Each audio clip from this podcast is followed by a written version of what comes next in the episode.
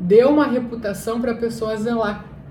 Então você dá reputações. Quando você fala assim, Bárbara, você é isso, Bárbara, você é aquilo, você está dando uma reputação para a pessoa zelar. Então, se eu falar que você é preguiçosa, você vai zelar essa reputação. Você pode escolher zelar essa reputação. Agora, se eu procurar maneiras, tipo, nossa, amor, igual ali, nossa, amor, você cozinha muito bem. Aí você já fala, pô, a minha mulher acha que eu cozinho bem. E aí você vai querer se esforçar cada vez mais, porque agora você tem uma reputação a zelar, que você é uma cozinheira de mão cheia. Quando eu falo nos stories que você é uma super cozinheira e não sei o quê, se alguém for lá em casa comer, você vai querer fazer a melhor comida possível, porque eu já falei, eu já coloquei uma reputação nas tuas costas, entendeu?